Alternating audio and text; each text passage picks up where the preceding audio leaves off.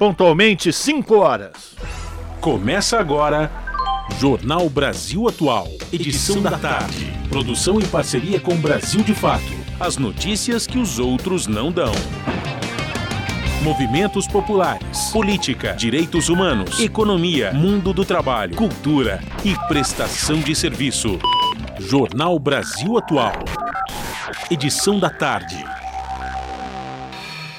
Olá, hoje é sexta-feira, sextou, minha gente! Chegou a sexta-feira, dia 1 de abril. Eu sou o Rafael Garcia, junto com a Larissa Borer, apresentando mais uma edição do Jornal Brasil Atual, agora na Avenida Paulista.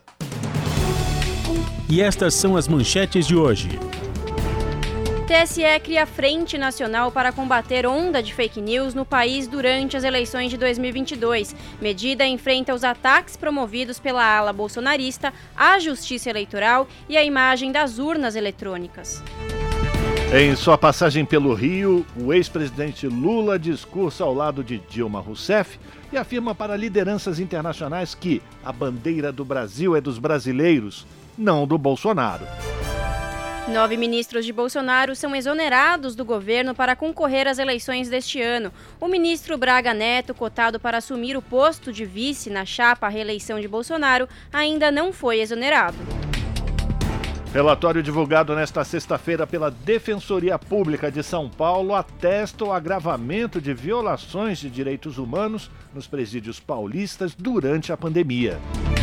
Ministra Carmen Lúcia, do STF, apresenta seu voto em duas ações que tratam da conservação do meio ambiente e de medidas para frear o desmatamento no país.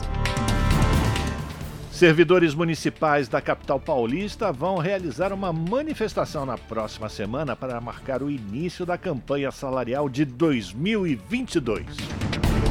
Agroecologia em Rede lança a plataforma de consulta com informações sobre cultivo e meio ambiente no Brasil. O novo sistema possibilita a pesquisa online de experiências agroecológicas por meio de diversos filtros. E a Copa do Catar, que será realizada de 21 de novembro a 18 de dezembro, teve hoje o sorteio dos grupos da Copa. A seleção brasileira ficou no grupo G, ao lado de Sérvia, Suíça e Camarões. Qatar anuncia que irá confiscar bandeiras arco-íris durante a Copa do Mundo, alegando que gays, lésbicas e transexuais são criminalizados no país e que não pode garantir a segurança de quem for assistir ao torneio.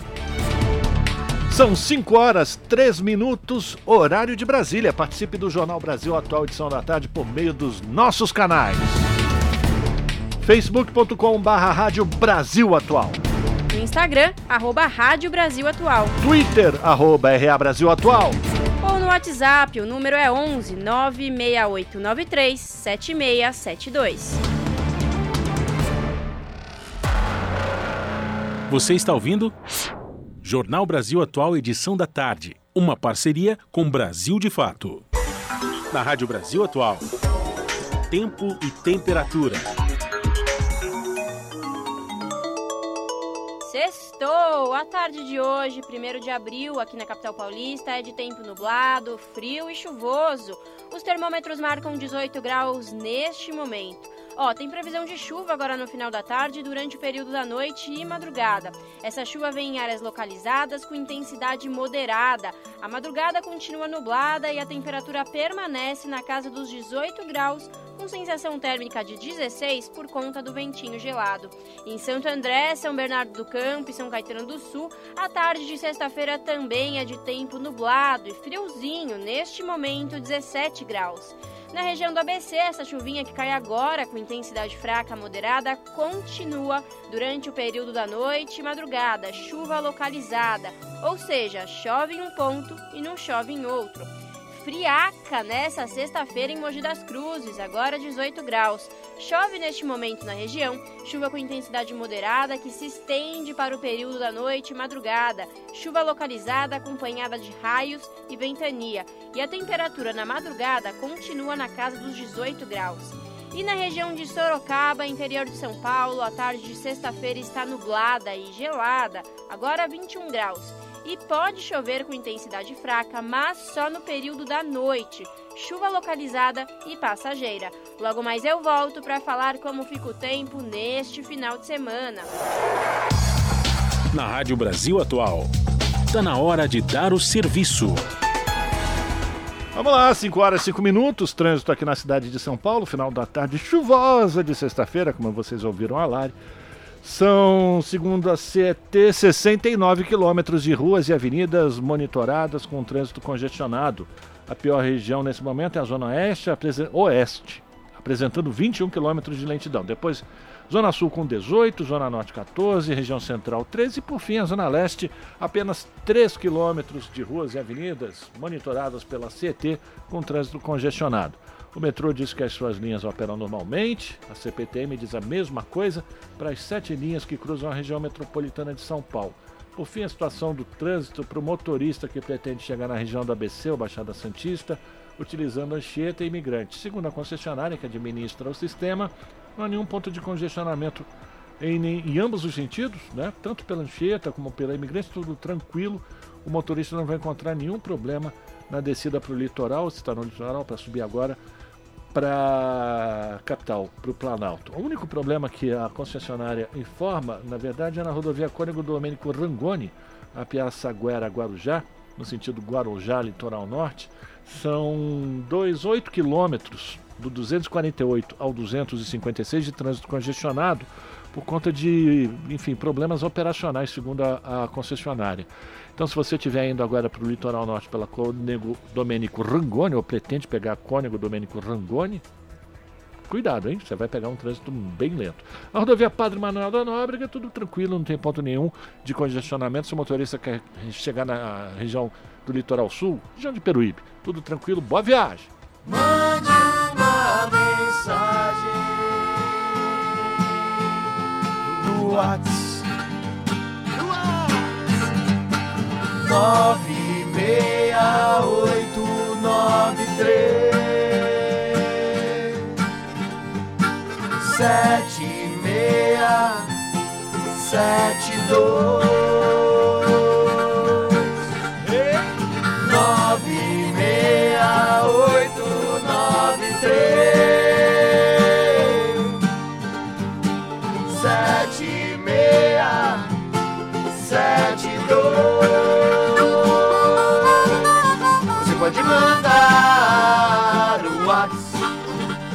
pode mandar um WhatsApp. Você pode mandar um WhatsApp.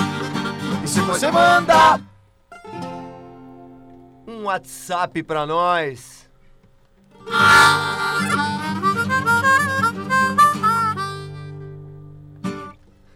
Noventa e oito vírgula nove FM, uau! Deixa eu tomar um pouquinho de café? Pode? Jornal Brasil Atual. Edição da tarde. Agora 5 horas mais 8 minutos. O governo Bolsonaro calculou em 10 mil reais o valor patrimonial do arquipélago de Fernando de Noronha em um texto do processo em que a União tenta federalizar o conjunto de ilhas. O relator do caso, o ministro Ricardo Lewandowski, mandou que o governo federal corrija o valor da causa no processo, que, segundo ele, precisa refletir tanto o valor da área em questão quanto o benefício econômico pretendido.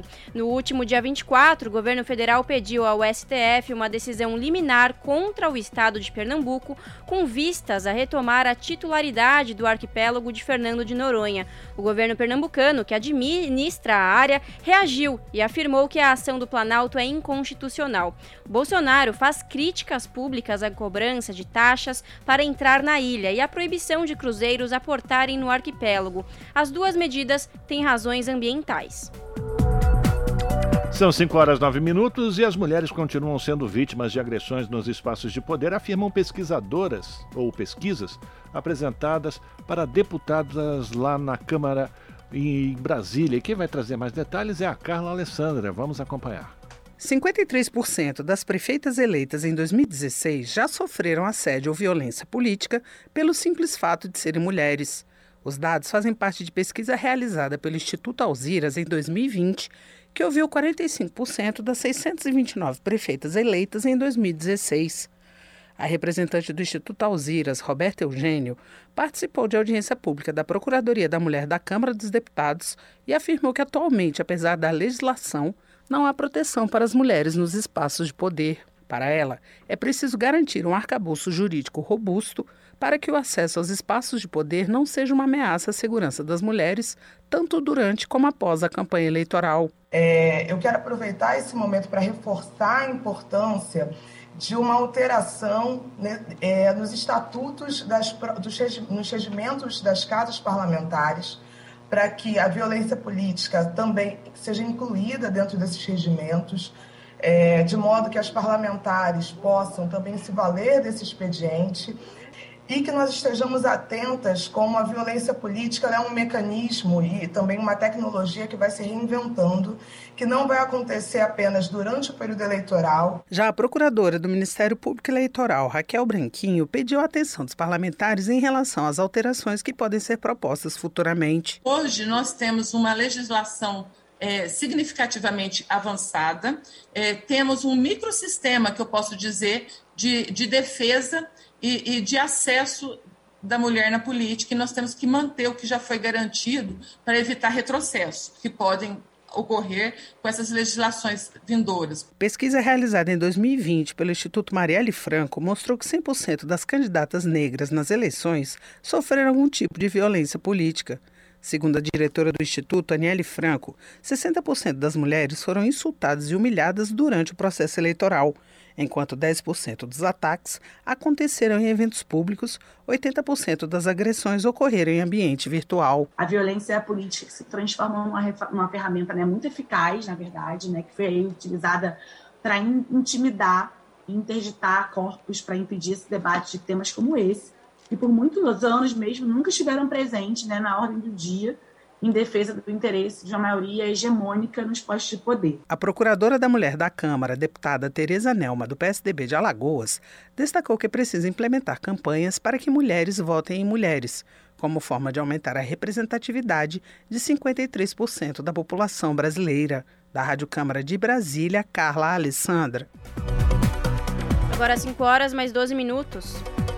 Nova lei destina 5% do Fundo Nacional de Segurança Pública para a criação de casas-abrigos, centros de atendimento integral para mulheres em situação de violência e centros de reabilitação para agressores. Enfrentamento à violência contra a violência é, de mulheres tem ações previstas na Lei Maria da Penha. Mais informações com Janaína Araújo. Foi sancionada a lei que prioriza ações de combate à violência contra a mulher entre as destinações dos recursos do Fundo Nacional de Segurança Pública.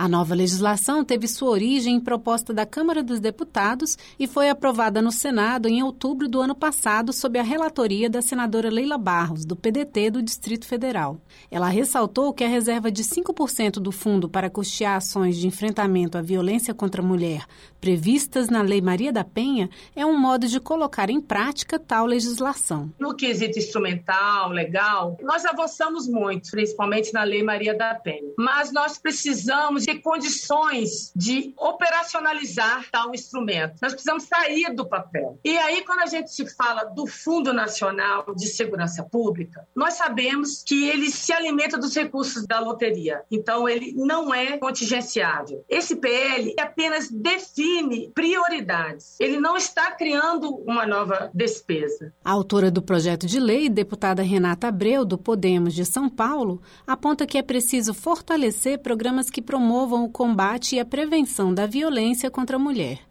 Leila Barros informou que, segundo dados do Ministério da Mulher, da Família e dos Direitos Humanos, foram registradas cerca de 105 mil denúncias de violência contra a mulher em 2020 pelos canais Ligue 180 e Disque 100. Do total dos registros, 72% referem-se a casos de violência doméstica e familiar contra a mulher, ou seja, ações ou omissões que causem morte, lesão, sofrimento físico, sexual ou psicológico às mulheres mulheres, assim como danos morais ou patrimoniais. Esse quadro dramático requer uma política permanente de defesa da mulher. Nós vivemos hoje uma epidemia de violência contra a mulher. A relatora acatou emenda da senadora Rose de Freitas, do MDB do Espírito Santo, para determinar que a nova legislação terá efeitos financeiros a partir de 2023, o que preserva a programação orçamentária em andamento.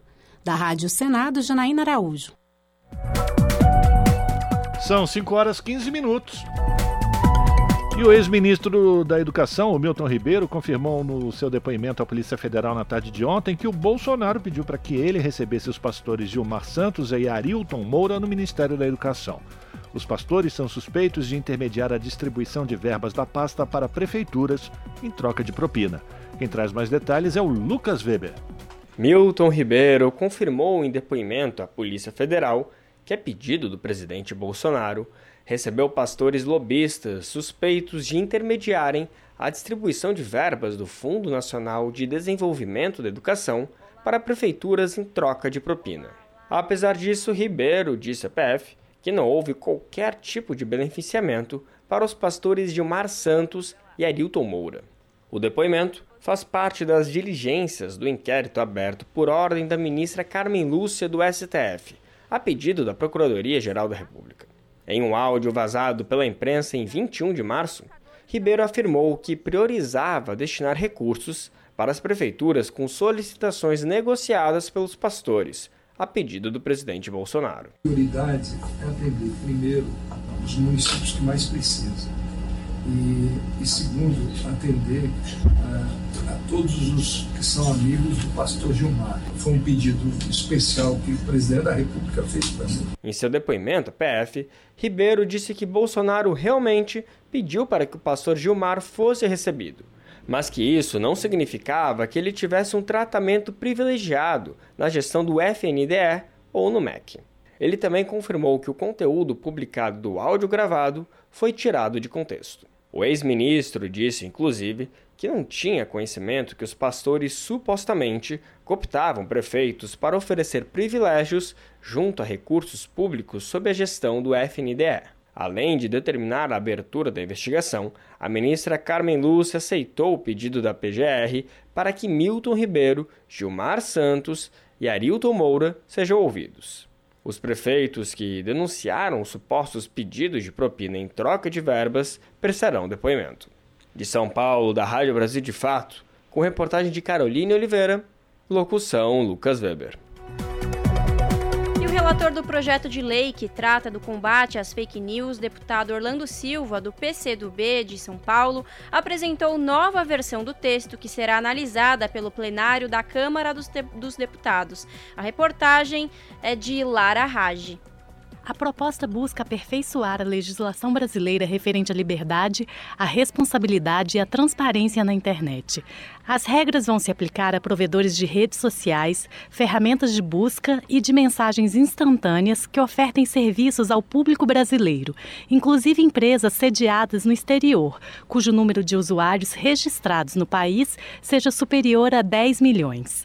O grupo de trabalho que analisou a proposta concluiu em dezembro do ano passado a votação do relatório. Segundo Orlando Silva, uma das modificações em relação ao texto aprovado pelo GT é a equiparação das mídias sociais aos meios de comunicação social, no que se trata do uso indevido para beneficiar candidato. A equiparação das plataformas digitais a meios de comunicação serve apenas e somente para que a eficácia da justiça eleitoral se dê plenamente, quando houver o abuso na atividade nesses espaços. Orlando Silva adiantou que o novo texto já foi encaminhado ao presidente da Câmara, Arthur Lira, e a expectativa é que o requerimento de urgência para a proposta seja apreciado na próxima semana. Silva destacou que, para elaborar o novo relatório, fez reuniões com líderes e bancadas dos partidos na Câmara, com o Poder Executivo e com o Poder Judiciário, além de representantes das empresas e da sociedade civil. Como a proposta voltará ao Senado, Silva também discutiu o texto com líderes no Senado. Ele espera que a votação do texto no Congresso Congresso seja concluída em abril. Uma das modificações em relação ao texto do Senado foi a inclusão de dispositivo prevendo que a imunidade parlamentar em relação a opiniões será estendida às redes sociais. Segundo o relator, esse ponto vem gerando polêmica. O caso Daniel Silveira é o melhor emblema para demonstrar que a imunidade parlamentar material não serve para proteger nem abrigar crime nem criminoso. É o exemplo cabal disso. É um parlamentar que, ao ah, se abrigar, tentar se abrigar na imunidade parlamentar, viu a força da justiça. O Poder Judiciário vai decidir o caso de Daniel Silveira em função de crimes cometidos tipificados na legislação que versa sobre a defesa do Estado Democrático de Direito. A proposta obriga os provedores a serem representados por pessoa jurídica no Brasil, o que afeta especialmente o aplicativo Telegram.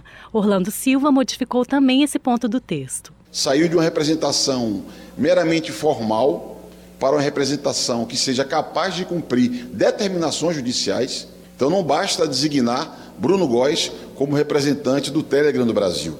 É necessário constituir uma pessoa jurídica para que essa representação dê capacidade e competência a responder às demandas e às necessidades do Brasil. Orlando Silva explicou ainda que procurou calibrar as sanções previstas na proposta para as empresas. O texto aprovado prevê multa de até 10% do faturamento pelo descumprimento da lei. O novo texto limita a 50 milhões de reais a multa por infração. No novo texto, o relator fixa prazos diferenciados para o cumprimento dos diferentes dispositivos da lei, mas alguns pontos terão vigência imediata, como as regras para a representação das empresas no Brasil e a equiparação das mídias sociais aos meios de comunicação social. Segundo Orlando Silva, isso significa que essas regras poderão valer já para as próximas eleições, caso a proposta seja votada e publicada antes das eleições. Da Rádio Câmara de Brasília, Lara Raj. 5 horas 21 minutos e o Tribunal Superior Eleitoral criou uma frente nacional para combater uma onda ou a onda de fake news no país durante as eleições de 2022. A medida se insere em contexto de ataques promovidos pela ala bolsonarista à justiça eleitoral e à imagem das urnas eletrônicas. Informações com Douglas Matos. O TSE, Tribunal Superior Eleitoral, anunciou nesta quinta-feira a criação da Frente Nacional de Enfrentamento à Desinformação, que deverá atuar contra a onda de fake news no país. A iniciativa deve se somar às armas utilizadas pela Corte para tentar evitar o avanço do problema na medida em que se aproximam as eleições. A novidade foi anunciada pelo presidente do tribunal, Edson Fachin. De acordo com o magistrado, a ideia é que o grupo promova ações e eventos voltados à defesa da imagem das urnas eletrônicas e da justiça eleitoral, alvos frequentes do presidente Jair Bolsonaro e aliados. A frente criada pelo TSE deverá contar com a atuação de servidores públicos, autoridades e colaboradores voluntários da Justiça Eleitoral em todo o país, que serão geridos por uma comissão executiva. Entre as iniciativas recentes do Poder Judiciário no tema, a que mais chamou a atenção foi a interdição temporária do Telegram no último dia 17, a partir de decisão do ministro Alexandre de Moraes no STF, o Supremo Tribunal Federal.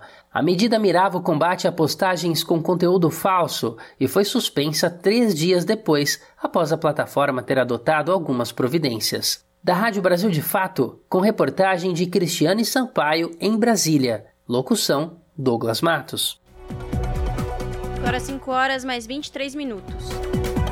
O ministro Edson Fachin, presidente do Tribunal Superior Eleitoral, disse hoje que a justiça eleitoral está sob ataque e que a democracia está ameaçada.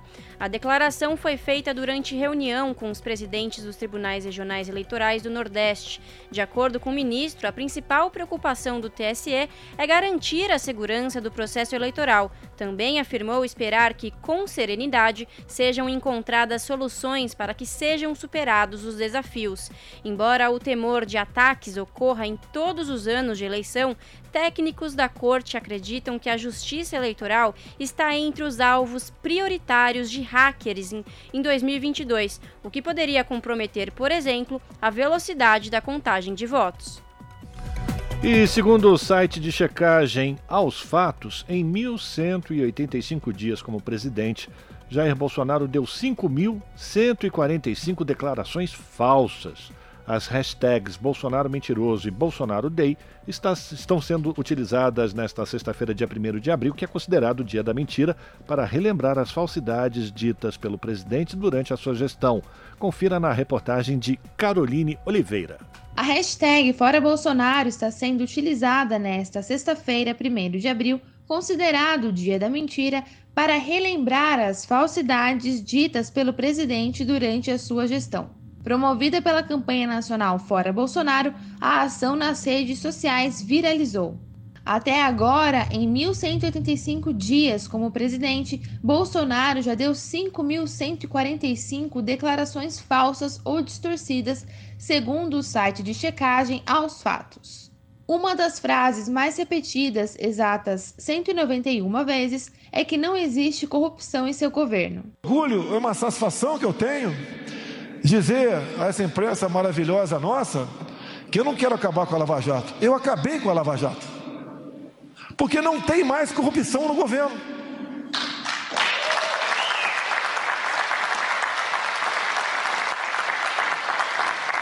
Eu sei que isso não é virtude, é obrigação. Mas nós fazemos um governo de peito aberto. E quando eu indico qualquer pessoa para qualquer local, eu sei que é uma boa pessoa, tendo em vista a quantidade de críticas que ela recebe em grande parte da mídia. Vale lembrar que frequentemente funcionários da gestão são alvos de denúncias e investigações sobre casos de corrupção e outros crimes relacionados à administração pública. Um dos episódios mais recentes é do ex-ministro da Educação, Milton Ribeiro, investigado por um suposto esquema de corrupção dentro da pasta envolvendo a distribuição de verbas para prefeituras intermediadas por pastores. Entre as mentiras do presidente relembradas pelos usuários está a de que ele abaixaria o preço do gás, citada durante uma live feita em seu canal no Facebook em 2018. Haddad falou que vai aumentar agora em 20% o Bolsa Família diz que vai passar o gás para R$ reais. Ah, eu quero que ele passe para 30. Nós queremos sim diminuir o preço do gás, mas com seriedade. E sabemos que o preço do gás está em média aí 75, aí batendo 80 reais. É um absurdo o preço do gás isso tudo. Vamos lutar para diminuir. Em outra postagem, um usuário alertou que muitas pessoas não sabem o real motivo do aumento da gasolina porque o presidente mente culpando a guerra da Ucrânia. Mas no Brasil, o preço dos combustíveis é baseado pela política de preços paritários de importação, por meio da qual os valores são determinados de acordo com os preços praticados no mercado internacional, ou seja, em dólar. Com isso, a estatal abriu mão de controlar diretamente o preço desses produtos no país para determinar o valor de acordo com o preço do mercado internacional. Os internautas também relembraram o golpe militar de 1964, que completa 58 anos, defendido de forma recorrente por Bolsonaro e seus aliados. De São Paulo, da Rádio Brasil de Fato, Caroline Oliveira. 5 horas 27 minutos. Confira quem são os substitutos dos nove ministros exonerados do governo para concorrer às eleições deste ano. O ministro Braga Neto, cotado para assumir o posto de vice na chapa à reeleição de Bolsonaro, ainda não foi exonerado. Mais informações com Lucas Weber. O presidente Jair Bolsonaro exonerou nove ministros que disputarão a corrida eleitoral de 2022, segundo o Diário Oficial da União. Anunciada nesta quinta-feira, a reforma ministerial segue a lei de ineligibilidades, que determina a exoneração, até seis meses antes do primeiro turno, de ministros que serão candidatos nas eleições. Neste ano, o prazo termina no dia 2 de abril. Damares deixa o Ministério da Mulher, Família e Direitos Humanos. Quem assume a chefia da pasta é a então secretária nacional de Políticas para as Mulheres, Cristiano Brito. Brito é especialista em direito eleitoral e também filiado ao Republicanos e ela assumiu a Secretaria Nacional de Políticas para as Mulheres em maio de 2019. O ministro do Turismo, Gilson Machado, deixa o cargo para disputar uma vaga no Senado por Pernambuco. Ele será substituído por Carlos Brito, que atuava na Embratur, a antiga agência brasileira de promoção internacional do turismo, desde junho de 2019. Tarcísio de Freitas, agora ex-ministro da Infraestrutura, vai concorrer ao governo de São Paulo nas eleições este ano. Em seu lugar, entra Marcelo Sampaio, até então secretário executivo da pasta. Já o ministro do Desenvolvimento Regional, Rogério Marinho, deixou o cargo para concorrer a uma vaga no Senado pelo Rio Grande do Norte. Assume o cargo Daniel de Oliveira Duarte Ferreira, que era secretário executivo da pasta desde abril de 2020. Onyx Lorenzoni, ministro do Trabalho, será candidato ao governo do Rio Grande do Sul. Seu substituto é José Carlos Oliveira, agora ex-presidente do INSS. No Ministério da Agricultura, Tereza Cristina deixa o cargo para ser candidata ao Senado pelo Mato Grosso do Sul. O ex-secretário executivo da pasta, Marcos Montes, assume o cargo. Já no Ministério da Cidadania, Ronaldo Vieira Bento, que chefiava a assessoria de assuntos estratégicos, ocupa o lugar de João Roma, que sai para disputar o governo da Bahia. O ministro da Ciência e Tecnologia, Marcos Pontes, disputa uma vaga na Câmara dos Deputados por São Paulo. Na chefia da pasta, será substituído por Paulo Alvim, agora ex-secretário de Inovação do Ministério. Para finalizar o grupo de exonerados, no último dia de março, Flávia Carolina Pérez, pré-candidata ao Senado no Distrito Federal, deixa a Secretaria de Governo. Quem assume o cargo é Célio Faria Júnior, ex-chefe de gabinete pessoal de Bolsonaro e ex-assessor-chefe da Assessoria Especial da Presidência da República. De São Paulo, da Rádio Brasil de Fato, com reportagem de Carolina Oliveira, locução Lucas Weber. Bandeira do Brasil é dos brasileiros, não do Bolsonaro. Quem disse essa frase foi o Lula para lideranças internacionais. Na sua passagem pelo Rio, no Encontro Internacional Democracia e Liberdade, o ex-presidente discursou ao lado de Dilma Rousseff no evento que lotou a concha acústica Marielle Franco, na Universidade Estadual do Rio de Janeiro, e a repórter Gabriela Moncal traz mais detalhes.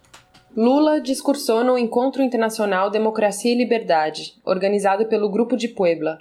O evento aconteceu na Universidade do Estado do Rio de Janeiro, na capital fluminense. Em dois dias de programação, o encontro reuniu intelectuais e figuras políticas do Brasil e da América Latina. Ao todo, representantes diplomáticos e legislativos de 11 países compartilharam reflexões sobre os principais desafios na construção de um modelo solidário de desenvolvimento. Com um público de centenas de pessoas lotando a concha acústica Marielle Franco, no principal campus da universidade, o ex-presidente deu início ao seu discurso.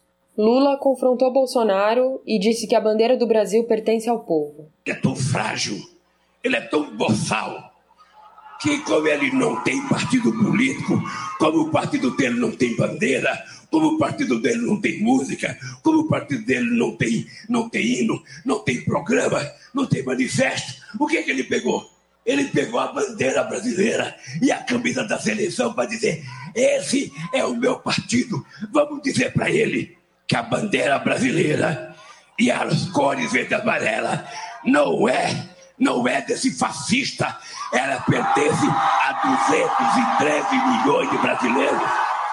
Com a presença de parlamentares do campo progressista carioca no palco, ele relembrou a relação de igualdade e respeito que o Brasil construiu com diversos países durante o seu governo. A gente não falava fino com os Estados Unidos e nem falava grosso com a Bolívia. Como disse o Chico Buarque, a gente tratava todo mundo com o mesmo respeito. E isso fez com que o Brasil passasse a ser um país levado muito a sério. E nesse período, o Celso marcava eu visitei todos os países da América Latina e do Caribe. Eu visitei 30 países da África. Nós viramos uma espécie de referência na relação com esses países. Eu acho, Dilma, que foi um pouco isso que incomodou os americanos. Porque os americanos nunca admitiram que tivesse uma outra referência na América Latina que não eles. Lula, que é pré-candidato pelo Partido dos Trabalhadores, está no Rio desde o último sábado, quando participou do Festival Vermelho em comemoração ao centenário do PCdoB em Niterói, na região metropolitana. De São Paulo, da Rádio Brasil de Fato, com reportagem de Clívia Mesquita, Gabriela Moncal. Plenos Poderes. O jogo de forças na política brasileira, trocado em miúdos pelo jornalista Rodrigo Viana, comentarista político do Brasil de Fato. 5 horas e 34 minutos, Jornal Brasil Atual edição da tarde. A gente tem o prazer de fazer contato mais uma vez, como todas as sextas-feiras acontece, com o Rodrigo Viana. Olá, Rodrigo, tudo bem com você? Boa tarde. Boa tarde, Rafa. Me ouve bem? Sim, estamos ouvindo bem você. A gente está fazendo com o Rodrigo. Como a gente voltou para os estúdios da Avenida Paulista, os estúdios da Rádio Brasil Atual, a gente está fazendo com o Rodrigo num outro formato. Nosso contato é através da linha telefônica. A gente está retomando um contato normal, que é, é, era o, o, comum do rádio, não é isso, Rodrigo? É isso mesmo. Voltando então, é um ao prazer. normal aos pouquinhos.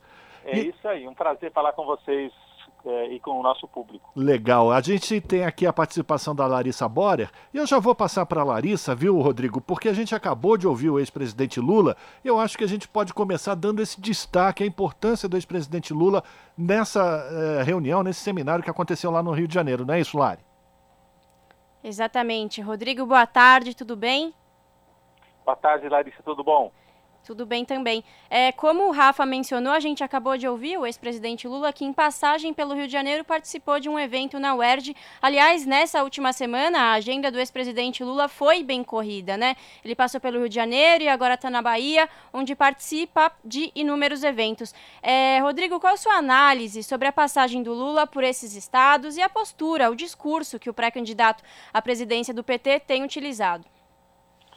Olha, Larissa, é, foi importante a passagem do Lula pelo Rio de Janeiro, porque ele tratou de temas centrais aí para a campanha. Né? No Rio de Janeiro ele teve com os petroleiros, com o pessoal ligado à indústria do petróleo no Brasil, que sofreu um grande baque desde 2016. O Brasil tinha não só investido ah, no pré-sal, na Petrobras, mas tinha gerado toda uma indústria em torno do petróleo, né? E também uh, a indústria naval, porque a construção de, de plataformas, de navios são utilizados na exploração de petróleo, tudo isso tinha voltado a ser feito no Brasil ao longo dos governos de Lula e Dilma.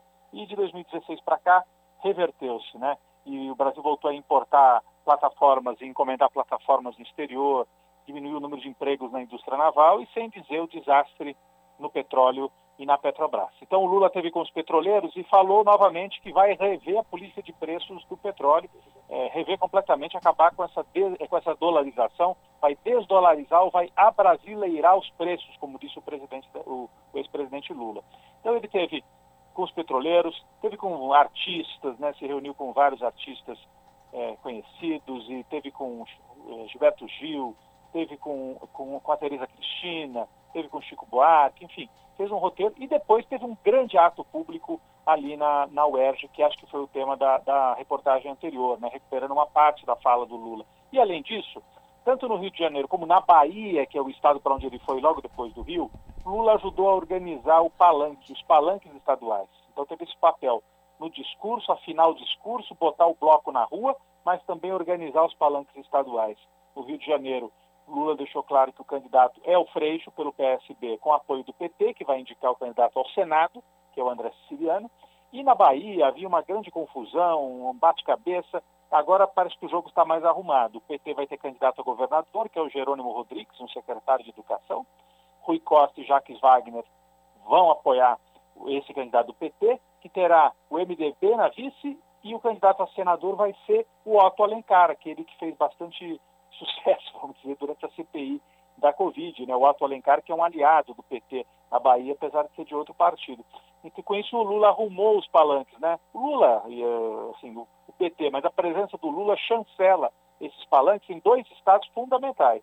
A Bahia, que é o quarto maior colégio eleitoral do Brasil e onde o PT governa por quatro mandatos, e o Rio de Janeiro, porque Rio e Minas o PT precisa ganhar no Rio e em Minas para ter chance de ganhar a presidência da República, porque o Lula é forte no Nordeste, é forte no norte do país, no Sul e em São Paulo menos, então Rio e Minas acabam decidindo a eleição. Então é fundamental o, ter um palanque bem organizado no Rio de Janeiro, Minas e na Bahia. O Lula já, já, já fez essa, essa arrumação no Rio e na Bahia. Falta Minas Gerais ainda, que acho que é algo que vai ser negociado nas próximas semanas. Né? Rodrigo Viana, colunista do Brasil de Fato, colunista político do Brasil de Fato, participa todas as sextas-feiras aqui no Jornal Brasil Atual com a sua coluna Plenos Poderes.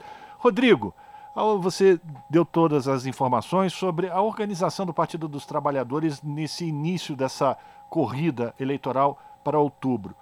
Mas isso não é o que a gente viu ontem, principalmente com os candidatos que, que, da chamada terceira via, né? Essa terceira via que nunca decola. Ontem, tanto o Dória como o Moro tiveram seu momento de, de brilho, né? Foi o, foi o único momento eles, onde eles foram manchete nesse, nesses últimos tempos, né? Como é que você está vendo essa crise da terceira via, Rodrigo? Nossa, a, a, situação do PSDB é inacreditável, né? O partido, o PSDB, gente, o partido de Franco Montoro, Mário Covas, Fernando Henrique, elegeu duas vezes o presidente da República, né? 94 e 98. E por quatro vezes disputou com o PT, foi para o segundo turno, ou seja, era o segundo partido mais importante do país. Olha a situação. O Dória ontem foi notícia porque ele desistiu de desistir. O Dória chegou a ventilar na imprensa ontem, o governador de São Paulo, João Dória, que ele iria desistir da candidatura a presidente. Ele fez uma jogada, ele, ele deu um cheque-mate nos adversários internos do PSDB, que estão querendo derrubá-lo da candidatura. Ele disse, ah, é, vocês não querem que eu seja? Tá bom, eu fico quieto aqui no Palácio, me mantenho no Palácio do Governo. Com isso, ele desarrumava todo o jogo político do PSDB. Porque se ele não fosse candidato a presidente, ele ficaria no governo. Com isso, Rodrigo Garcia deixaria de ser candidato a governador, geraria um conflito insanável aí dentro do PSDB. E com isso ele conseguiu arrancar o compromisso do presidente nacional do partido. Não, você é o candidato, fique aí. Aí ele desistiu de desistir. Agora, quando o candidato é notícia por desistir de desistir, já é o final, o, o fim da linha, né? E mais que isso, apesar dessa, dessa, dessa jogada do Dória, que até que foi bem sucedida do ponto de vista de marketing, porque chamou atenção para o lançamento da candidatura, as dúvidas continuam, viu, Rafa? Porque muita gente no PSDB continua apostando que ele vai tomar um golpe na convenção nacional. O Dória ganhou a prévia, mas no PSDB parece que as prévias não são respeitadas. Então, o, a direção lá, o Aécio e outros, dizem, não, nós vamos trocar de candidato, vamos botar o Eduardo Leite, governador do Rio Grande do Sul, que perdeu as prévias. É, é um golpismo interno que mostra um grau de desagregação absoluto. E de outro lado, o Sérgio Moro, esse é, também inacreditável, porque ele foi para o Podemos, que é o partido pelo qual ele seria candidato a presidente, e resolveu, no penúltimo dia, trocar de partido e abrir mão da candidatura a presidente. Ele deixa de ser candidato a presidente, troca de partido, ele não avisou o Podemos. Ele foi para São Paulo e assinou a ficha do União Brasil sem avisar o Podemos, inclusive gastou dinheiro do Podemos para viagem, para hospedagem, para tudo, e mandou avisar, assim, o, o Podemos ficou sabendo pela imprensa que o Moro não era mais candidato a presidente pelo partido. É outro que também foi para o fundo do poço, né? O sujeito que já tinha aprontado todas, agora ficou com a pecha também de traidor, porque os parlamentares do Podemos, você imagina, a própria presidente nacional soltou uma nota dizendo, ó, não entendemos, nós demos todas as garantias que ele queria, demos todo o apoio e de repente ele agiu sozinho. O Sérgio Moro é um egocêntrico, né, que acha que todos devem girar em torno dele e vai se afundando, né, vai se afundando e talvez saia candidato a deputado federal. Mas é uma situação que mostra a fragilidade dessa terceira via que fica entre Bolsonaro e Lula.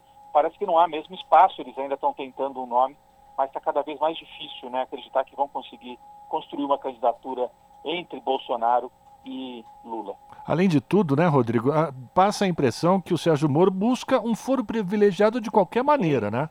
Aliás, eu vi gente na internet dizendo que ele vai mudar o nome, não é mais Sérgio Moro, é Sérgio Foro. Ele quer o foro.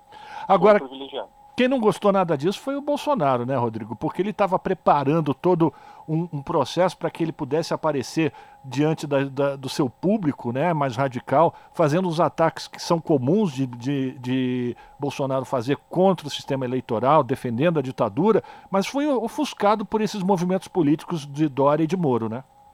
Verdade, foi algo. É, o Bolsonaro sempre tem o comando da pauta, né?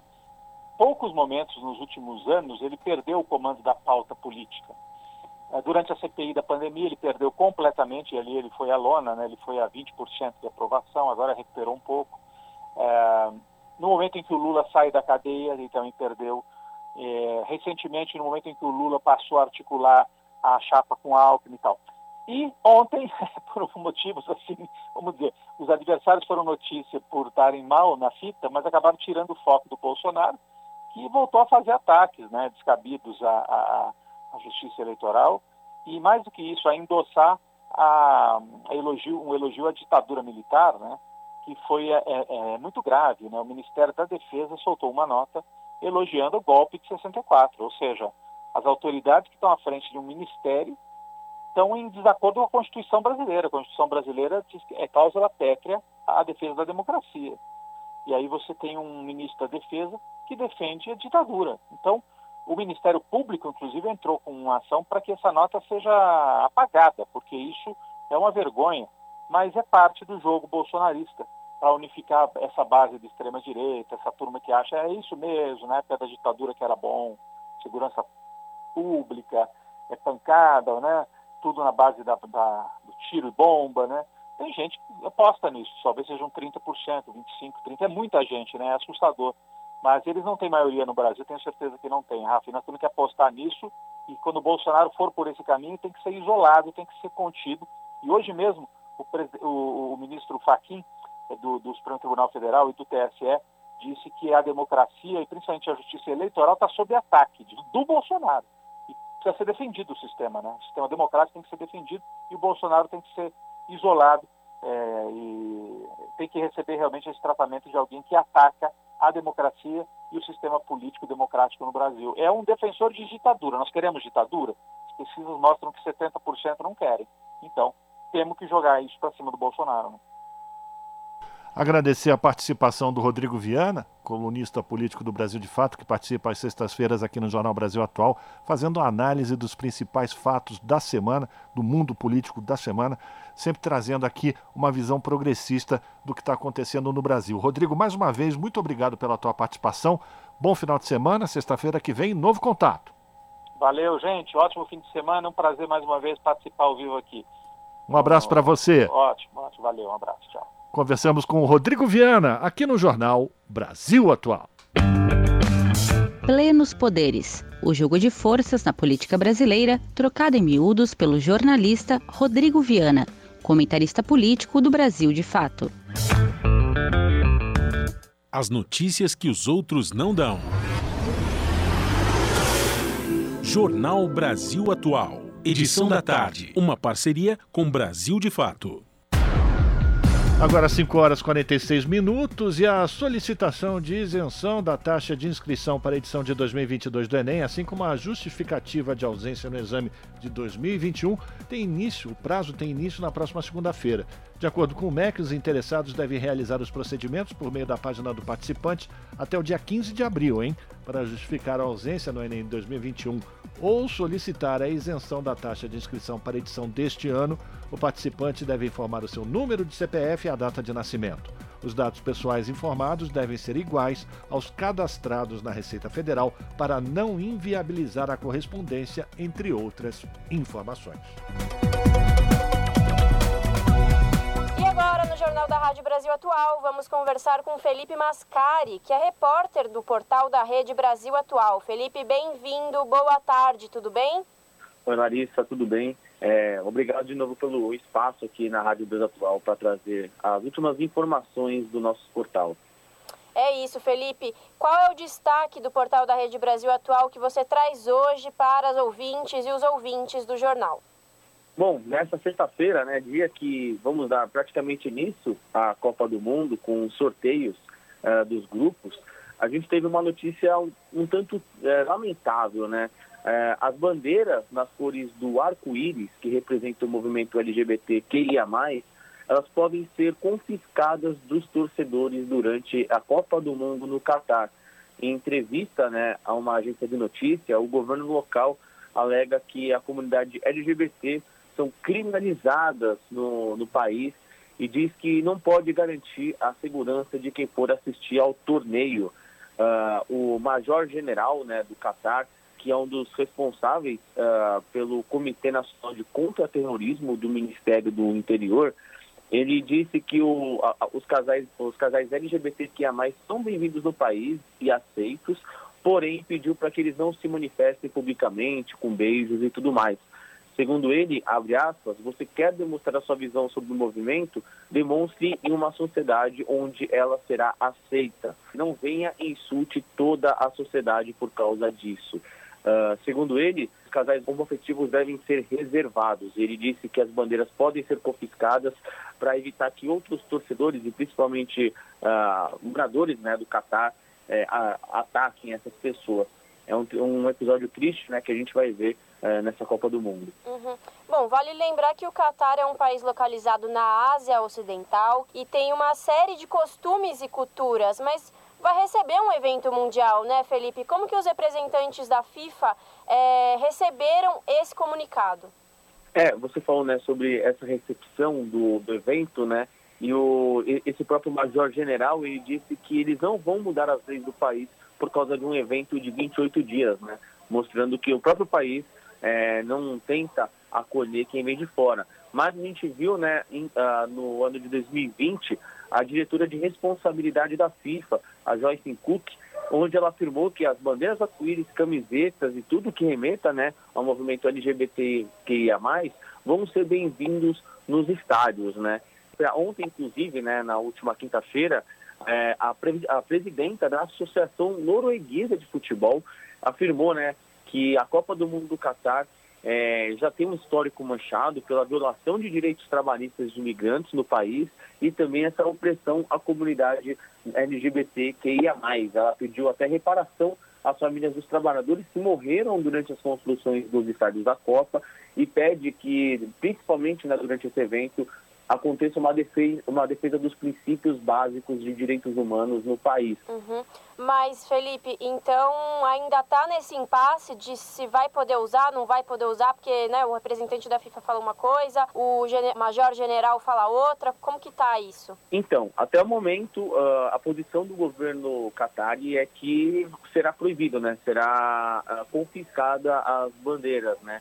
A gente pode ver alguma pressão da FIFA ao decorrer do tempo, através de outras nações, né, é, que tem um, um viés é, menos conservador, porém não é nada definido. A FIFA sempre defendeu a inclusão, né, é, das mais diversas comunidades do futebol, mas é, é, difícil cravar que será liberado principalmente essas bandeiras, uh, principalmente se a gente lembrar né, do histórico em 2018, na Copa da Rússia, onde a, a própria bandeira do arco-íris ela foi vetada e alguns torcedores é, tiveram que usar a criatividade, né, usando camisetas alusivas, né, é, com as cores da bandeira do arco-íris, para tentar é, entrar no estádio e fazer o seu protesto, né.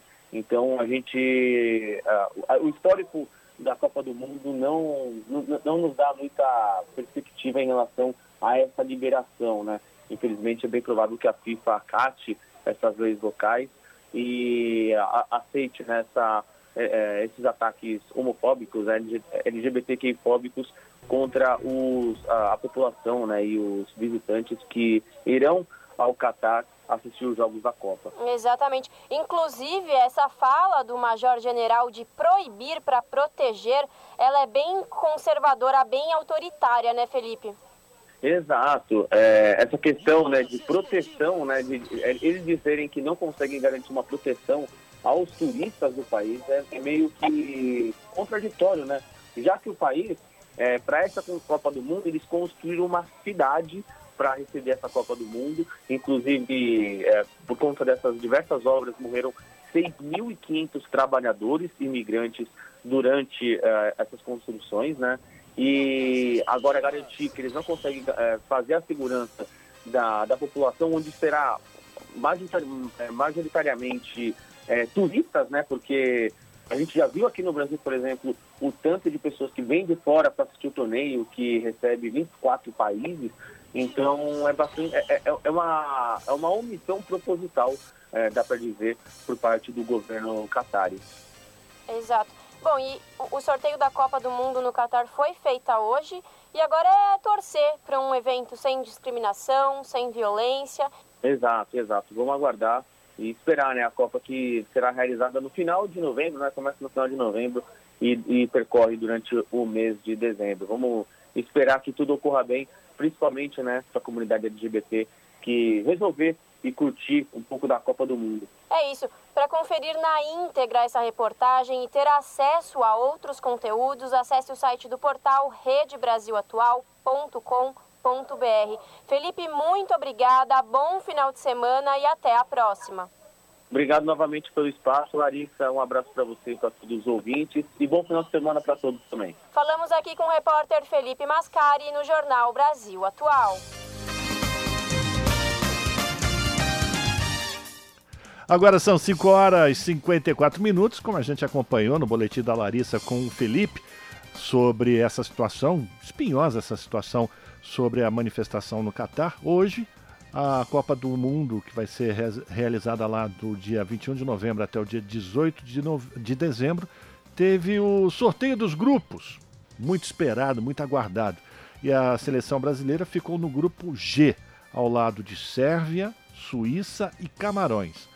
O Brasil vai estrear na Copa em 24 de novembro contra a Sérvia. Depois, joga contra a Suíça em 28 de novembro e encerra a fase de grupos no dia 2 de dezembro contra Camarões. Vamos torcer para que o Brasil consiga passar pelo menos na fase de grupos. A gente acredita que isso não vai ser problema, mas depois a situação pode ficar cada vez mais complicada. É capaz do Brasil pegar o Uruguai logo na, nas oitavas de, de final, pode ser uma situação mais tensa, mas vamos aguardar. O jogo de abertura da Copa do Catar será entre Catar e Equador às 7 horas da manhã, pelo horário de Brasília, no dia 21 de novembro. Portanto, a sorte está lançada, os jogos estão preparados. Boa sorte, Brasil!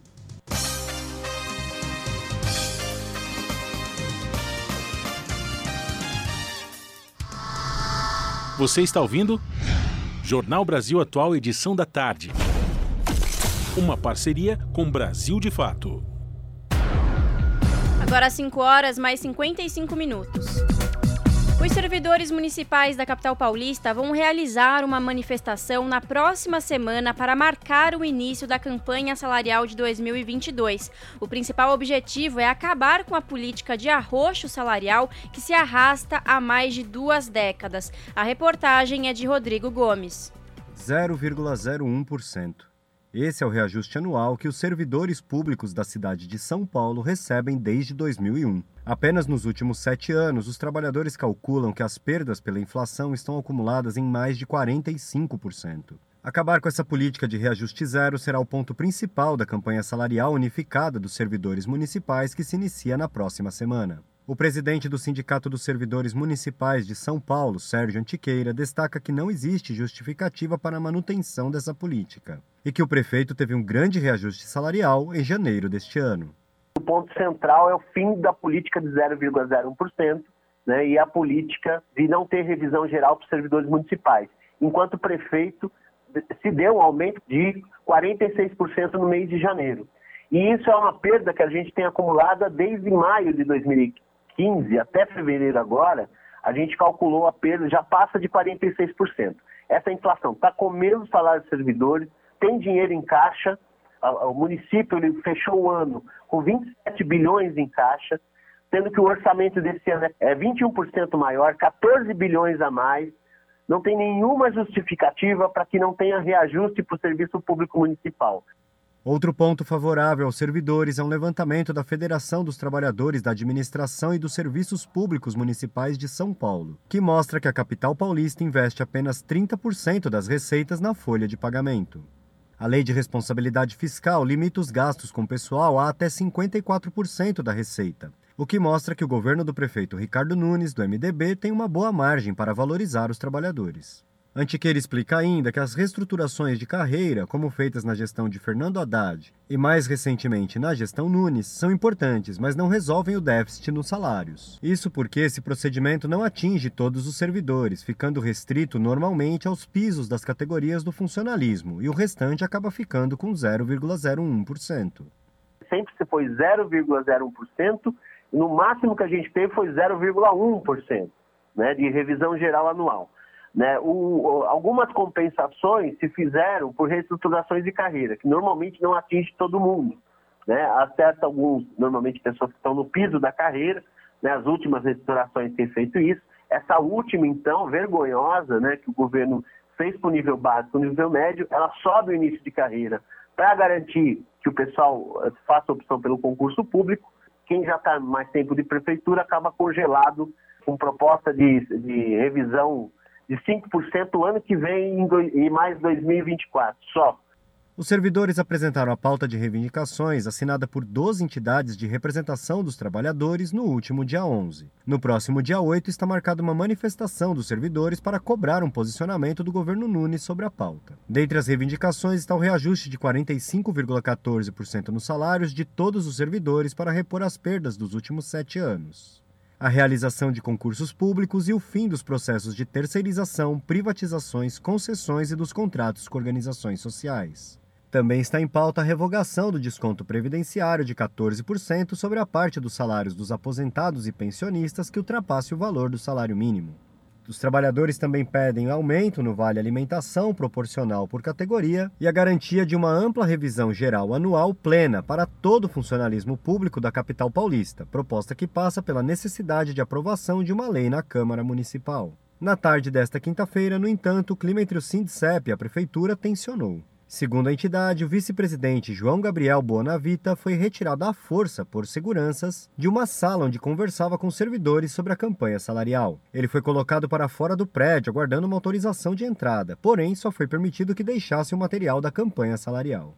O Sindicep repudiou a repressão ao vice-presidente e considerou a atitude uma violência. Rodrigo Gomes, Rádio Brasil Atual e TVT. Pontualmente 18 horas. Rádio Brasil Atual. Para sugestões e comentários, entre em contato conosco por e-mail redação@jornalbrasilatual.com.br ou WhatsApp DDD 11 96893 7672. Acompanhe a nossa programação também pelo site redebrasilatual.com.br.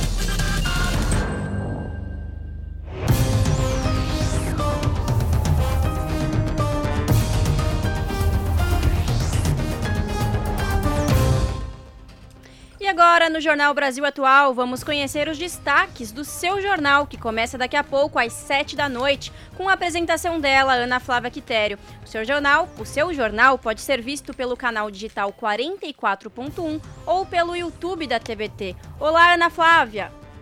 Olá, Lares e Rafa, uma excelente noite a vocês e a todos os ouvintes da Rádio Brasil Atual. E vamos aos destaques da edição desta sexta-feira aqui no seu jornal.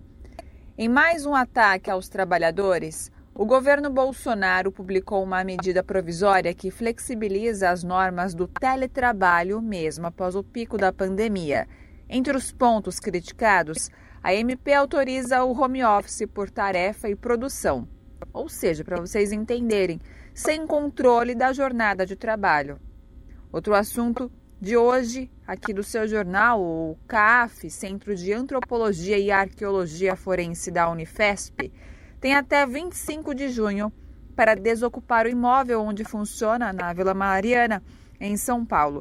O centro, para quem não conhece, ele é responsável pela identificação de 1.049 ossadas encontradas na Vala de Perus, também na capital paulista. As famílias dos desaparecidos políticos e os técnicos temem que o trabalho, trabalho seja paralisado se outra sede não for encontrada a tempo. E para encerrar, no dia da mentira, 1 de abril, educadores gaúchos realizaram assembleia para denunciar que Eduardo Leite mentiu sobre o reajuste de 32% para toda a categoria. O governo do estado não cumpriu o aumento salarial para todo o magistério. Vocês conferem mais detalhes na reportagem do Guilherme Oliveira. Além dessas, outras matérias completas vocês também conferem pontualmente às sete da noite no seu jornal. Não se esqueçam, temos um encontro marcado, hein? Bom programa, Lares e Rafa. Beijo grande para todo mundo e até mais tarde, hein? Para a gente poder dizer sextou. Espero vocês. Até lá. Jornal Brasil Atual, edição da tarde. Uma parceria com Brasil de Fato. Agora 6 horas 3 minutos e uma das lideranças do movimento dos trabalhadores rurais sem terra, o João Paulo Rodrigues, foi recebido no programa Entrevistas que foi transmitido ontem pela TVT. O agricultor e assentado da reforma agrária iniciou a vida no movimento nos anos 80, na mesma década em que seu pai, Valmir Rodrigues Chaves, mais conhecido como Bill, se tornou um dos dirigentes do, do MST no estado de São Paulo. Desde jovem, João Paulo Rodrigues acompanhou de perto o conjunto de lutas travadas pelos sem terra, como o massacre de Eldorado do Carajás em 1996, um dos assuntos comentados durante sua conversa com Juca Kfouri. Confira na matéria de Júlia Pereira.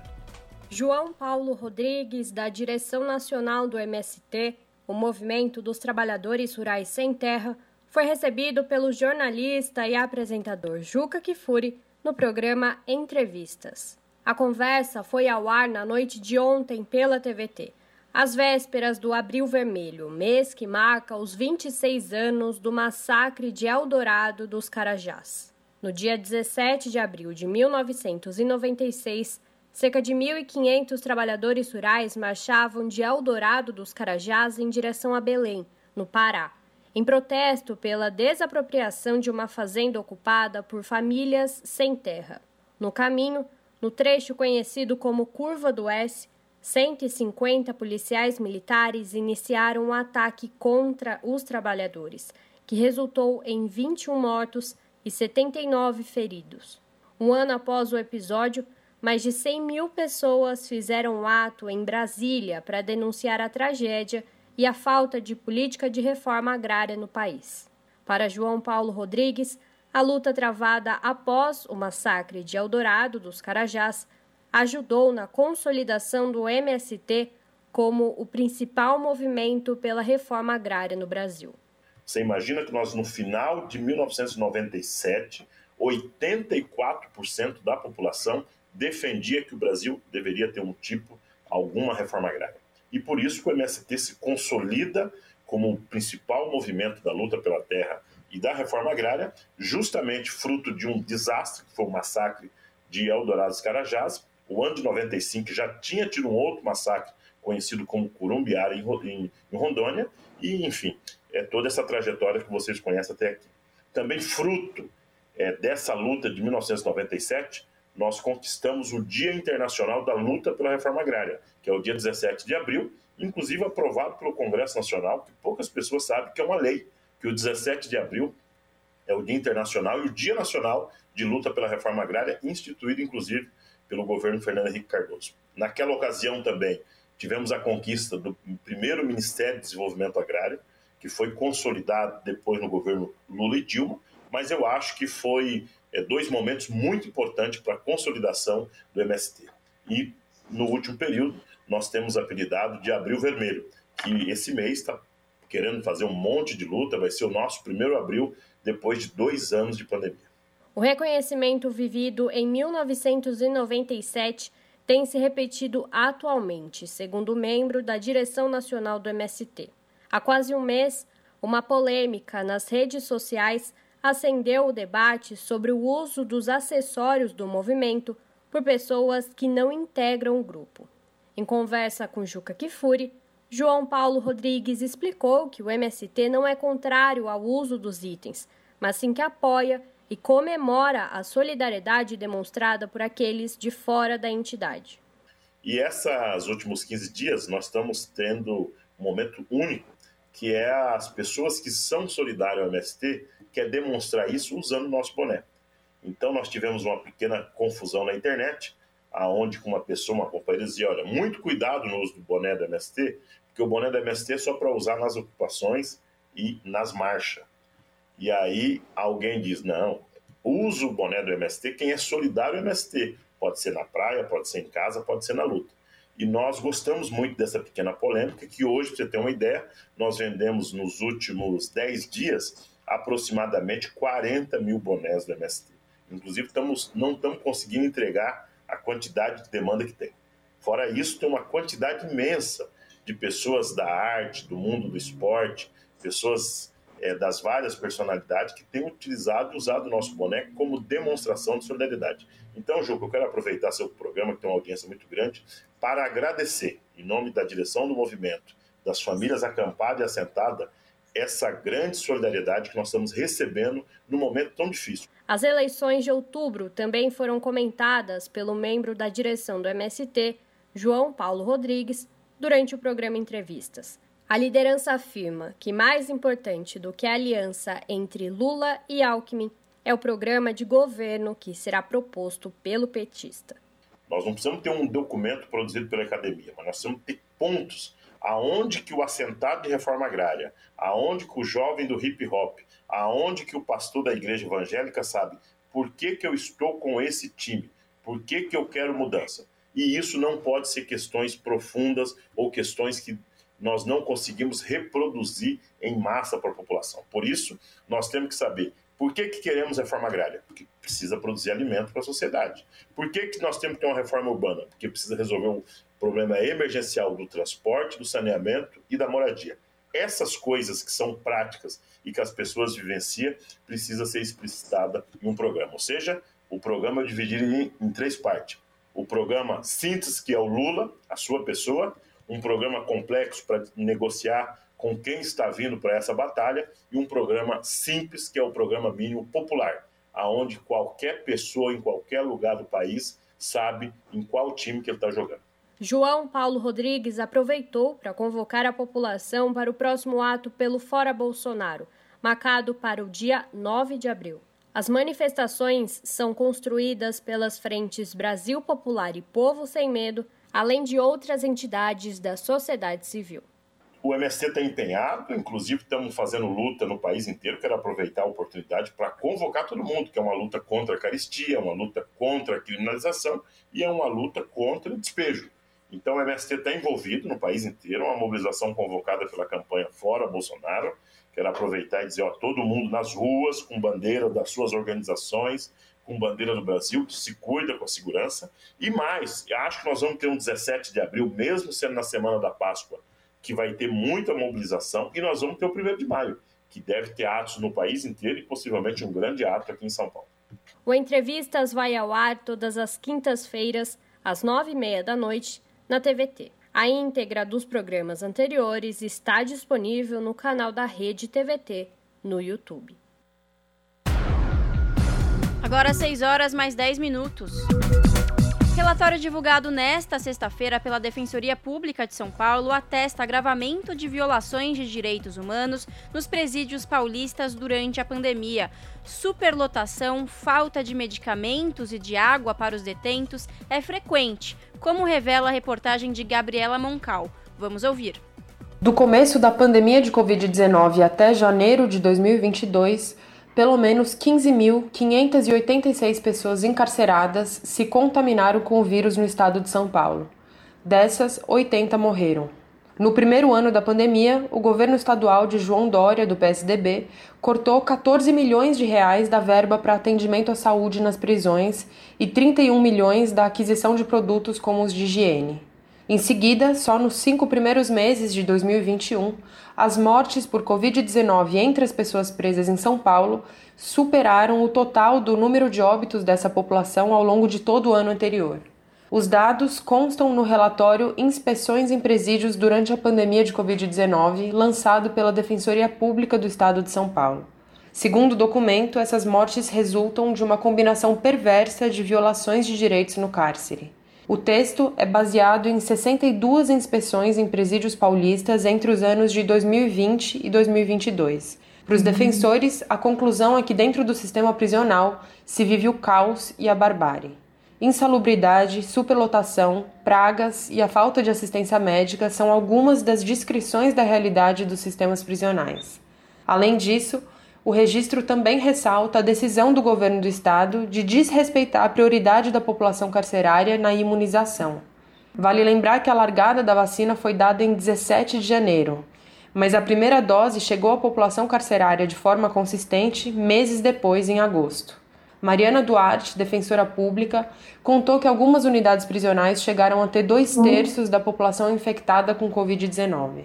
Segundo a defensora, a superlotação nos presídios é um problema que se agravou no contexto da pandemia. No Brasil, a gente tem a terceira maior população carcerária do mundo. É, no ranking de mulheres presas, a gente está em quarto lugar. Então, a gente já está falando de uma população prisional é, elevadíssima, com problemas estruturais nas unidades prisionais muito graves, é, desde antes da pandemia, e que eles se agravaram muito é, nesse cenário pandêmico. Das 201 mil pessoas encarceradas nos 179 estabelecimentos prisionais de São Paulo, quase todas vivem amontoadas nas celas. 81,48% dos presídios estão superlotados. Entre as vagas do sistema prisional paulista, 140% estão ocupadas. As inspeções encontraram até 43 pessoas dividindo espaços previstos para no máximo 12 indivíduos. Conforme o trecho final do relatório, é necessário racionalizar esse sistema e, principalmente, passar a tratar as pessoas presas como seres humanos. De São Paulo, da Rádio Brasil de Fato, Gabriela Moncal. Jornal Brasil Atual. Edição da tarde. 6 horas 14 minutos e neste final de semana acontece a terceira edição do Festival Risco, em cinco espaços culturais com shows, performances, filmes, intervenção urbana, além de, de uma programação online. Também neste final de semana é possível curtir a exposição audiovisual Altamira 2042 sobre a Bacia do Xingu no Sesc Paulista. Os detalhes dessa programação cultural com ela, Larissa Bora. Começou nesta quinta-feira e vai até domingo, dia 3 de abril, a terceira edição do Festival Risco, que acontecerá em locais diferentes da capital paulista. Com programação gratuita ou a preço popular, o festival tem foco na produção LGBTQIA, do Brasil, América Latina e Caribe. A multiartista Natália Malo, diretora do Festival Risco, comenta que o projeto é uma forma de dar visibilidade aos artistas independentes e LGBTQIA, e de mostrar as várias formas de ser. Eu acho que é uma importância enorme porque é, é nessas criações, nessas propostas artísticas, que a gente consegue também trazer um pouco de reflexão, um pouco de abrir algumas mentes e corações, para que a gente desperte uma certa humanidade e consiga conviver melhor, né, em sociedade, parar de se de ser violentos, né, uns com os outros, conseguir se acolher, acolher a diferença. A gente acha que a arte tem esse poder. Nesta sexta-feira, 1 de abril, o festival apresenta o filme Carmen, às 6 horas da tarde, na Oficina Cultural Oswald de Andrade, Rua 3, Rua Três Rios, número 363. E no domingo, a rapper, compositora e ativista da causa indígena Catumirim encerra o festival na cervejaria Tarantino, Rua Miguel Nelson Bechara, 316, bairro do Limão com ingressos a 20 reais. Para ver a programação completa, acesse o site riscofestival.me. Natália Malo, curadora do Festival Risco, avalia que a mistura cultural entre o Brasil e outras nacionalidades é um ponto marcante desde o primeiro ano do projeto e que poderá ser observada em todos os eventos do festival.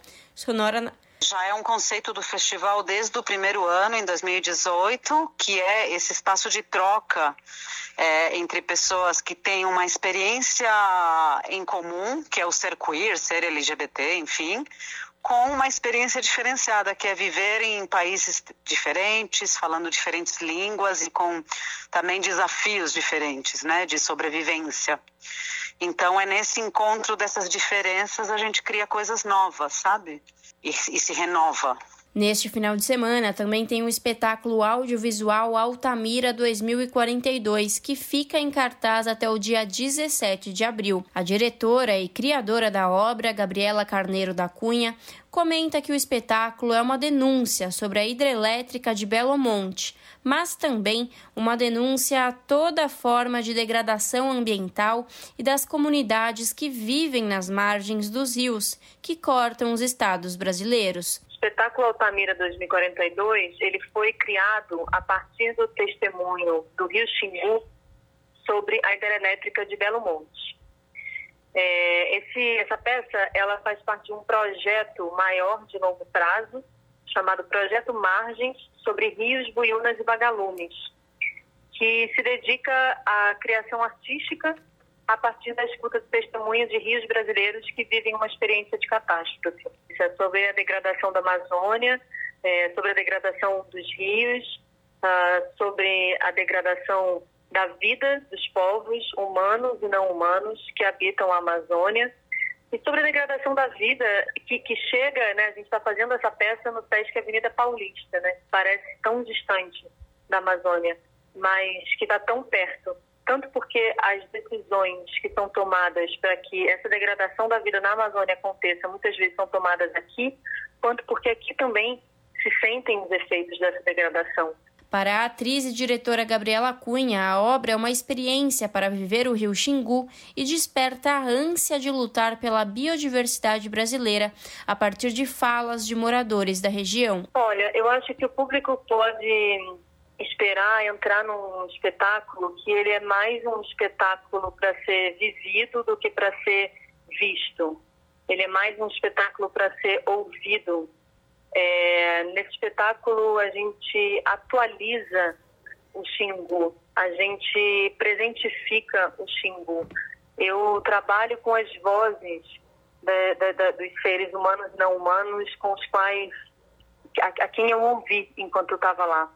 É, principalmente a voz de uma ribeirinha pensadora do Xingu, chamada Raimunda Gomes da Silva, é, que é a pessoa que trabalhou comigo mais diretamente, que estava com a gente aqui nesse primeiro final de semana da estreia.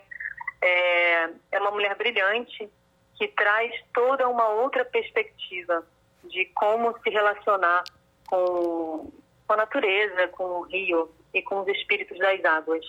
Então, é um espetáculo também bastante, em alguma medida, coletivo, porque o que a gente quer é que a cada vez que a gente performe esse espetáculo, uma fenda naquela barragem seja aberta. E ninguém abre fenda em barragem nenhuma sozinho, né? Tem que ser uma, uma ação coletiva.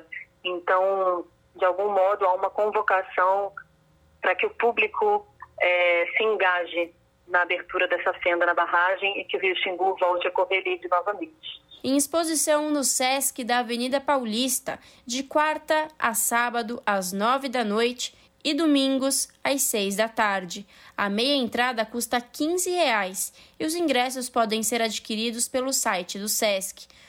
Todos os eventos divulgados pedem o comprovante vacinal completo contra o coronavírus. Larissa Borer, Rádio Brasil Atual e TVT.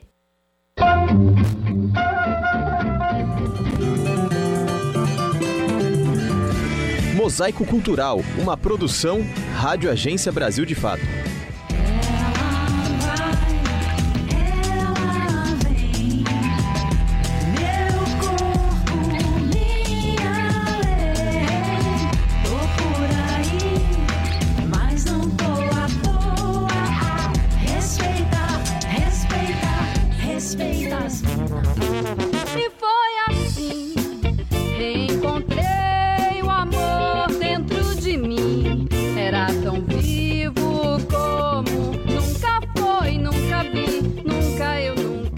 Aponta, na verdade, um enorme abismo ainda entre as participações feminina e masculina no mercado musical.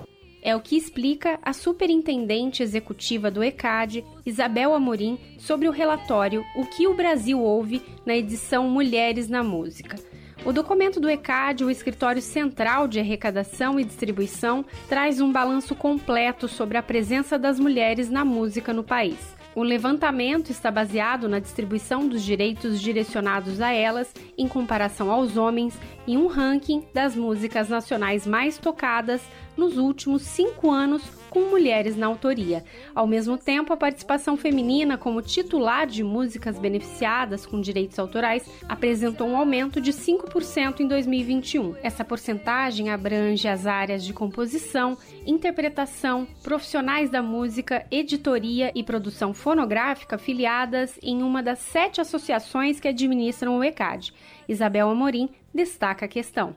Isso, apesar de ser um percentual pequeno, representa quase 23 mil mulheres beneficiadas no ano passado. Né? E a gente espera que a participação delas seja progressiva. Elas estão conquistando cada vez mais o seu espaço e na música não seria diferente. Anualmente, entre as mulheres cadastradas, 94% são compositoras e 11% são intérpretes. Além disso, 9% são musicistas e 3% produtoras fonográficas. Se a ciranda da vida roda pra vida andar, ciranda que o tempo é o guia, de mãos dadas com a alma.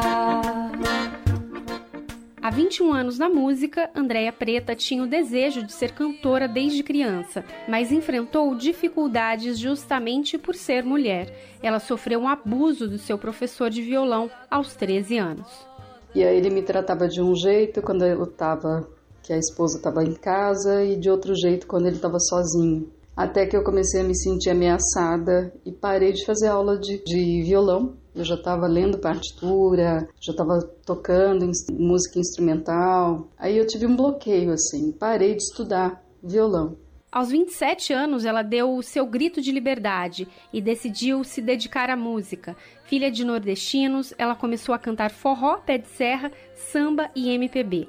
Andréa Preta demorou para se assumir como compositora. Após a separação, ela revisitou composições que ela havia feito no passado e gravou um disco com esse repertório. Eu sempre fiquei muito preocupada com a, a opinião masculina sobre o que eu ia mostrar das minhas músicas, até que eu, que eu resolvi me libertar disso e encontrar as pessoas que compreendiam o meu trabalho. Hoje ela fala que está cada vez mais difícil se manter na música. Gravei um disco pelo FIC, né, que é um fundo da Secretaria de Cultura de Campinas, Ganhei o edital e foi o único edital que eu consegui ganhar na vida até hoje. Lancei meu disco em 2016 e depois disso eu não consegui fazer nenhum trabalho mais via edital.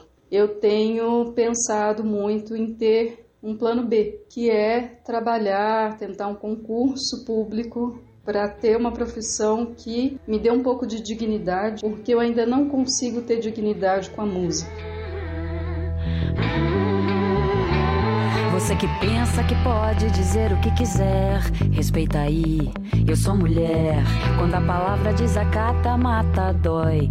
Fala toda errada que nada constrói. A cantora e compositora Ana Canhas estreou na música brasileira em 2007 com o álbum Amor e Caos. Com 20 anos de estrada, ela se tornou conhecida pela sua música e pelos seus posicionamentos políticos sem papas na língua sobre temas relacionados à mulher e à conjuntura nacional.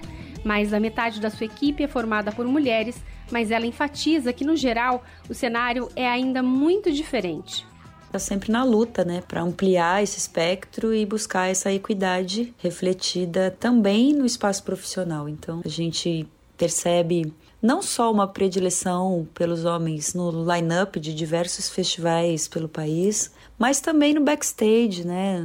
Na questão da técnica, iluminação, hold, produção, estúdios. É realmente um, um meio ainda muito masculino e branco também e hétero e cis. Atualmente, a artista está lançando seu sexto álbum. Ana Canhas canta Belchior. Apesar de ter menos espaço e menos protagonismo, Ana Canhas percebe que há um avanço em relação à presença das mulheres e reconhecimento.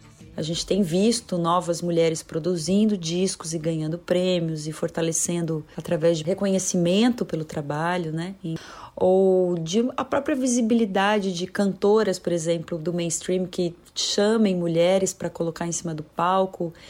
E é algo que eu sinto que a gente está galgando e que está promovendo uma mudança que ainda é distante de ser o que é necessário e fundamental, mas a gente já vê brilhos, né? Brilhos de outras mulheres assim. Tem sido bonito participar desse movimento, construindo também músicas que falem sobre isso, sobre a sexualidade feminina, a liberdade, o empoderamento. Violência por todo mundo, a todo minuto, por todas nós, por essa voz que só quer paz, por todo luto, não quer demais Desrespeitada, ignorada, assediada, explorada, mutilada, destratada, reprimida, explorada, mas a luz não se apaga. Digo que sinto, ninguém me cala. Ela vai. De Minas Gerais para a Rádio Brasil de Fato, Anelise Moreira. Meu corpo, minha lei, tô por aí, mas não tô.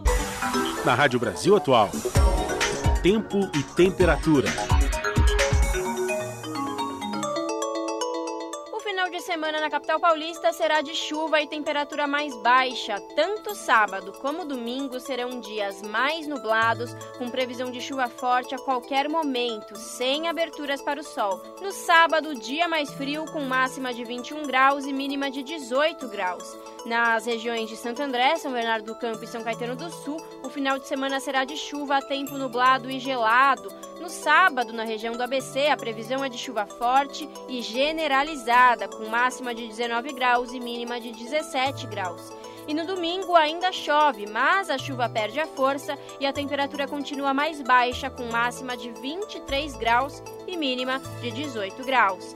Em Mogi das Cruzes, mesma coisa, previsão de chuva para os dois dias. No sábado, chuva com intensidade forte e não se descarta a previsão de temporal em alguns bairros. Ventinho mais gelado com máxima de 21 graus e mínima de 17 graus. No domingo também tem previsão de chuva, mas chuva com intensidade moderada, máxima de 24 graus e mínima de 17 graus. Já na região de Sorocaba, interior de São Paulo, o final de semana será nublado, porém sem previsão de chuva. Sábado, tempo totalmente nublado, com máxima de 23 graus e mínima de 18 graus. E no domingo a temperatura sobe e o sol aparece entre nuvens, máxima de 29 graus e mínima de 19 graus. Gente, fica o alerta de alagamento e deslizamento de terra para toda a Grande São Paulo. Alerta redobrado para áreas que já sofreram com as fortes chuvas neste ano. E não se esqueçam, a pandemia não acabou. Evite aglomerações e usem máscaras. Bom final de semana a todos. Larissa Borer, Rádio Brasil Atual. Ligação direta, você fica agora com o papo com o Zé Trajano. O Jornal Brasil Atual volta na segunda-feira com Cosmo Silva e Larissa Borer. A todos um bom final de semana. Até lá!